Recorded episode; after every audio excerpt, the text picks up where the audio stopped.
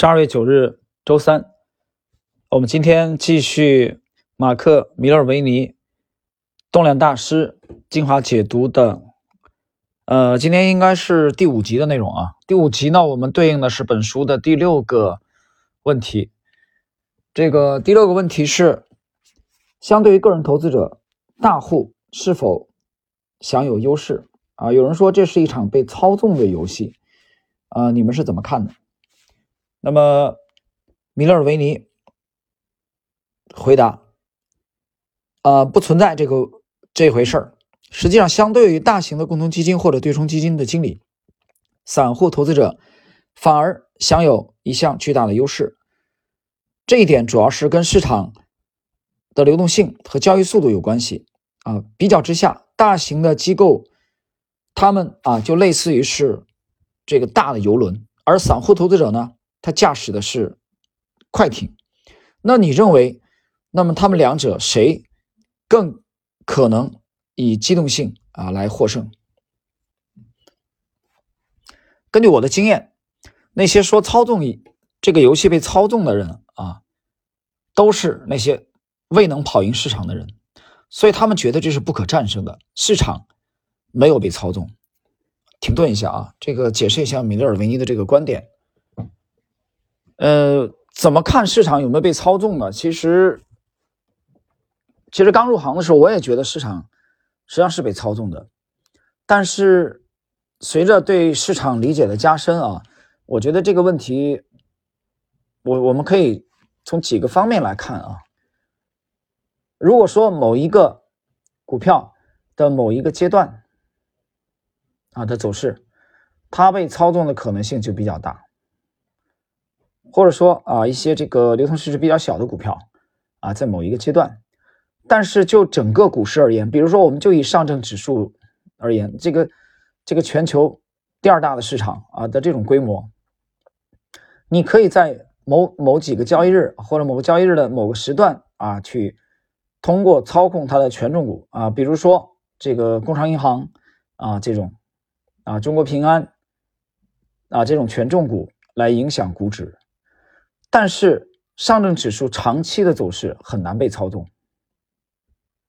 我想说的意思就是，马克·米勒维尼刚才讲的市场没有被操纵的意思，就是指市场的长期的走势是很难被操纵的。为什么？因为这个体量太庞大，单靠所谓的被操纵，就是被一家两家啊少数的这些大的机构庄家操纵，很难。你说中国的哪个基金有这个实力？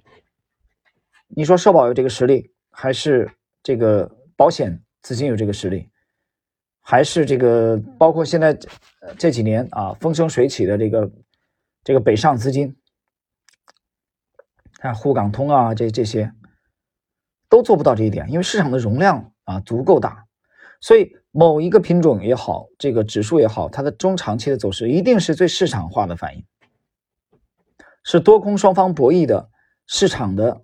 这个合力形成的，我经常在这个讲课的时候，我经常讲是一个众人拾柴火，这个火焰高。如果对一个多头的品种来说啊，那么对一个空头的品种，那就是这个叫墙倒众人推的，它是一个市场的合力和啊，是合在一起的啊，那个合。好，继续啊，米勒尔维尼的观点继续。回答这第一个问题，在股市中你可以赚钱，你也可以找借口，但你不可能两者兼得啊！就是你又又赚钱又找借口，所以停止找借口，开始赚钱。首先要接受这样一个事实：如果你真的想的话，你可以击败市场，但你必须首先接受这样一个事实：市场不仅可以被打败，而且你自己也可以大干一场。这个市场被打败啊，那么利弗莫尔。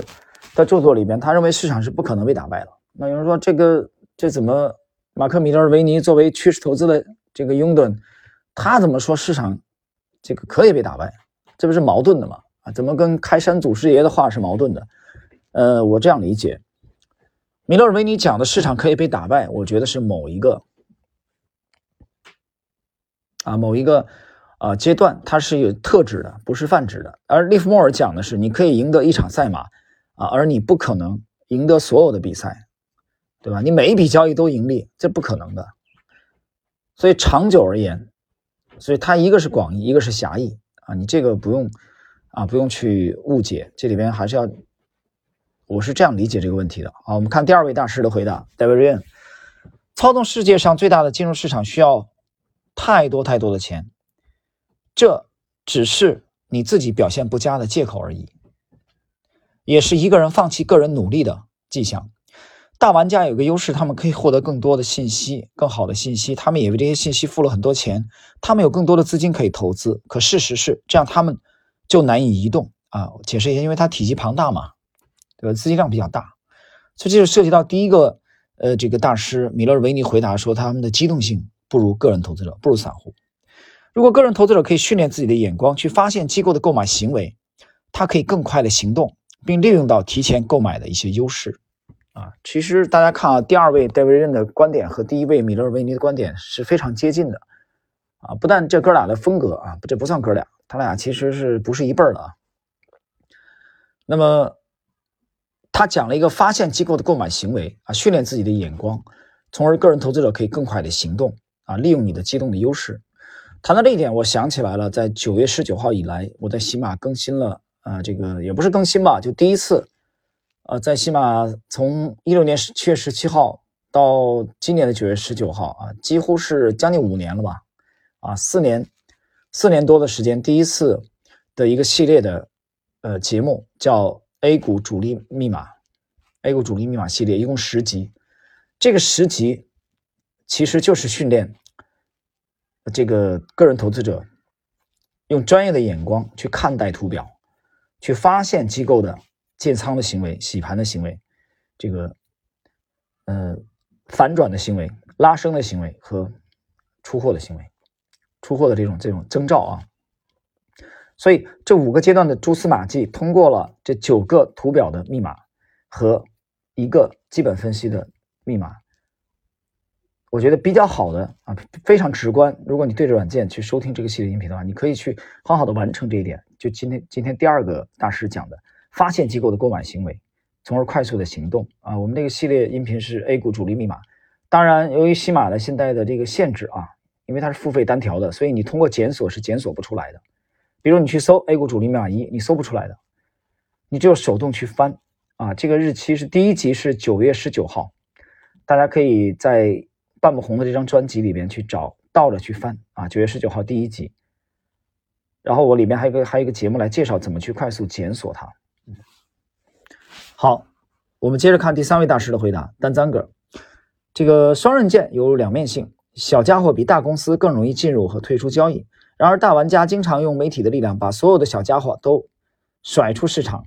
炒作和谎言是大玩家最喜欢的工具。炒作和谎言啊，这里我在喜马经常会讲一句话。啊，这个市场是不单是这个市场啊，所有的资本市场，无论期货、债券、外汇、股票，都是这样。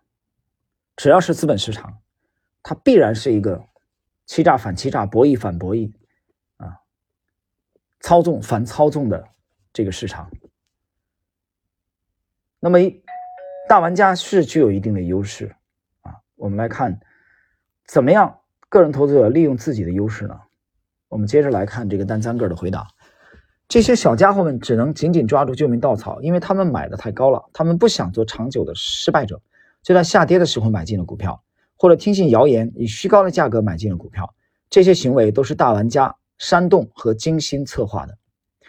这第三位单三个是认为这个市场的确是有明显的操纵的迹象啊，这个我我也承认。我们讲了嘛，你看你广义还是狭义，你是放大某一个片段，你还是宏观的去看这个事儿。但张哥强调的这个市场的确是有操纵的现象，这个我们不否认。这是特指，这是特指，我强调了啊，这是特指。第四位，小马克里奇，马克里奇二十。呃，我首先要说明的是，作弊已经成为一个非常模糊和具有误导性的流行语。我想说的是，几乎所有的交易者，包括大玩家，都处于当前结构和做事形式的不利地位中。这是基于我所经历、看到和研究的一切得出的看法。话虽如此，做市商并不能引领市场的最终走向。他们可能会在短期动作和个别执行上反复无常。但如果一个市场要动起来，那么大的基金和机构将会推动它。大玩家必须在几天甚至几周内进行买卖。个体交易者比大交易者有更大的优势，因为个体交易者可以更快地进出仓位。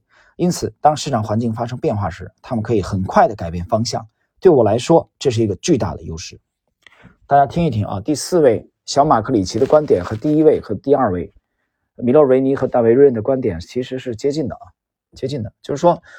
呃，首先，他认为大势很难被操纵的，啊，也就是我刚才讲的，我的理解就是，市场的长期的走势是市场合力所形成的，不是一两家机构啊硕大无比的这个这个呃大象啊，广东人叫代奔代奔将，那么就是 elephant，他们可以主导的。它是一个合力啊，合起来的巨大的力量，无论是多还是空。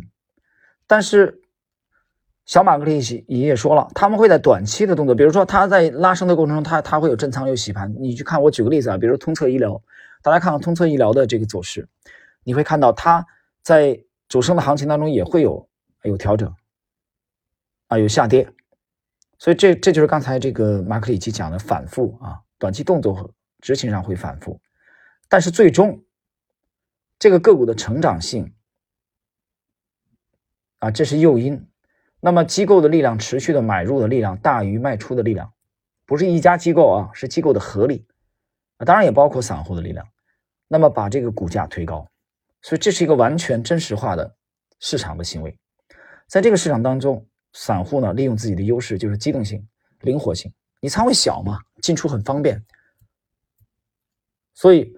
现在散户的问题在哪儿呢？就是他不知道哪些品种是有机构，这机构行为很明很明显，他不知道哪个阶段，比如我刚才讲了五个阶段啊，建仓，这包括异动啊、洗盘、反转、拉升、出货，他不知道当前的某一个股票，比如说现在的这个啊零零零八六五这个双汇双汇集团啊做火腿的啊，比如说现在的海天味业啊，比如说现在的这个啊，举个例子，格力格力的格力电器啊。啊，比如说现在的茅台，它这个股价到底现在当前是处于哪个阶段？他根本就不清楚。他为什么不清楚呢？因为他不具备一个专业的眼光去看待图表。哎，你更别提说，很多人还说这图表有用吗？还还还处于这个阶段呢啊？对图表认识还处于这个阶段，说图表是以前的，它对未来的交易能有帮助吗？所以你现在都处于这个阶段，我们就根本就没法沟通了。怎么沟通呢？你告诉我，对吧？我跟你讲，十五楼能看到的风景啊！你跟我说你在三楼房间里那那些玩意儿，这怎么弄呢？没法弄了。所以这叫什么？就聊天聊不下去了，已经。好，我们来小结一下今天的内容啊。首先呢，呃，我个人的看法是，这个市场是相对比较公平的，相对公平啊。我没有绝对的公平，哪里都没有，是相对公平的。也有欺诈，也有做假账。但是你能因为说有欺诈有做假账？你就否认它没有投资价值吗？每年还是有相当的股票给你价值。海天味业你没买这两年，那么山东药波你可以买吧？山东药波也没买，通策医疗你也为什么没买？通策医疗也没买，贵州茅台你也没买，为什么呢海大集团你也没买。就当一个一个的牛股在你身边过去，你一直都没买的时候，或者说你买了它涨了，它涨了三十块，你只赚了一块钱，只赚了五毛钱的时候。这就不是他的问题了，这就不是这个市场的问题，这就是你的问题，对吧？有人说啊，不成熟，我们 A 股不成熟，美股成熟，港股比较成，对，美股、港股比我们成熟，他们作假的这个代价更高。但是当年也有这个世通公司嘛，也有这个安然作假，啊，骗了那么多人。所以不是由于 A 股现在没有他们，现在还是在健全，在推注注册制嘛，大量的这个公司实际上这个作假的公司啊。最终还是会被市场用脚投票。那少数优质成长的公司，看看这个这些年格力电器的这个上涨。所以我说市场的眼睛不瞎的，这个市场是相对有效率的。经常有人说市场有有错误啊，犯错，我怎么看这个问题？我市场绝大多数情况下是对的，绝大多数情况是对的。它在某些特定的时刻会有一些被错杀了、被低估的标的、被高估，这都可能。但是你不能由此就认为它是啊彻底无效率的。但同时，我也反对说这个市场是完全有效率的，啊，就像这个呃有效市场假说那一套啊，完全有效率，你别你别弄了，别没什么好弄的啊，这这股价已经完全反映它基本面了，真的是这样吗？我不这样认为，它在少数情况下还是会有被低估和高估的品种，这就是给我们这个主动型的，比如阿尔法的这种施展的余地啊，否则你完全做贝塔就行了呀。第二，今天的这个第二个这个感悟，不要找借口啊！你不要说这个，我刚才讲了，就是你没什么好借口，没做好就是你的问题，动不动动不动就说 A 股不成熟，所以没赚钱，这是失败者这个 loser 的典型的借口啊，或者说没时间。第三呢，利用个人的优势，资金量小啊，进出方便，多花精力认识市场。把自己看图的水准啊，对研究市场也好，研究公司也好啊，因为基本分析可能更侧重于研究公司啊，他们对市场并不是特别的关注啊，他们往往需要忽略市场，忽略这个 market。你看这个格雷厄姆，巴菲特经常讲这个市场先生啊，所以我觉得这三点啊，是我们今天的对这个问题的啊一些感悟。好了，各位，我们今天的这个马克米勒维尼动量交易。啊，这个精华解读，我们是第五集的内容，对应的是本书的这部著作的第六个问题的解读，就到这里。我们下一集啊，继续。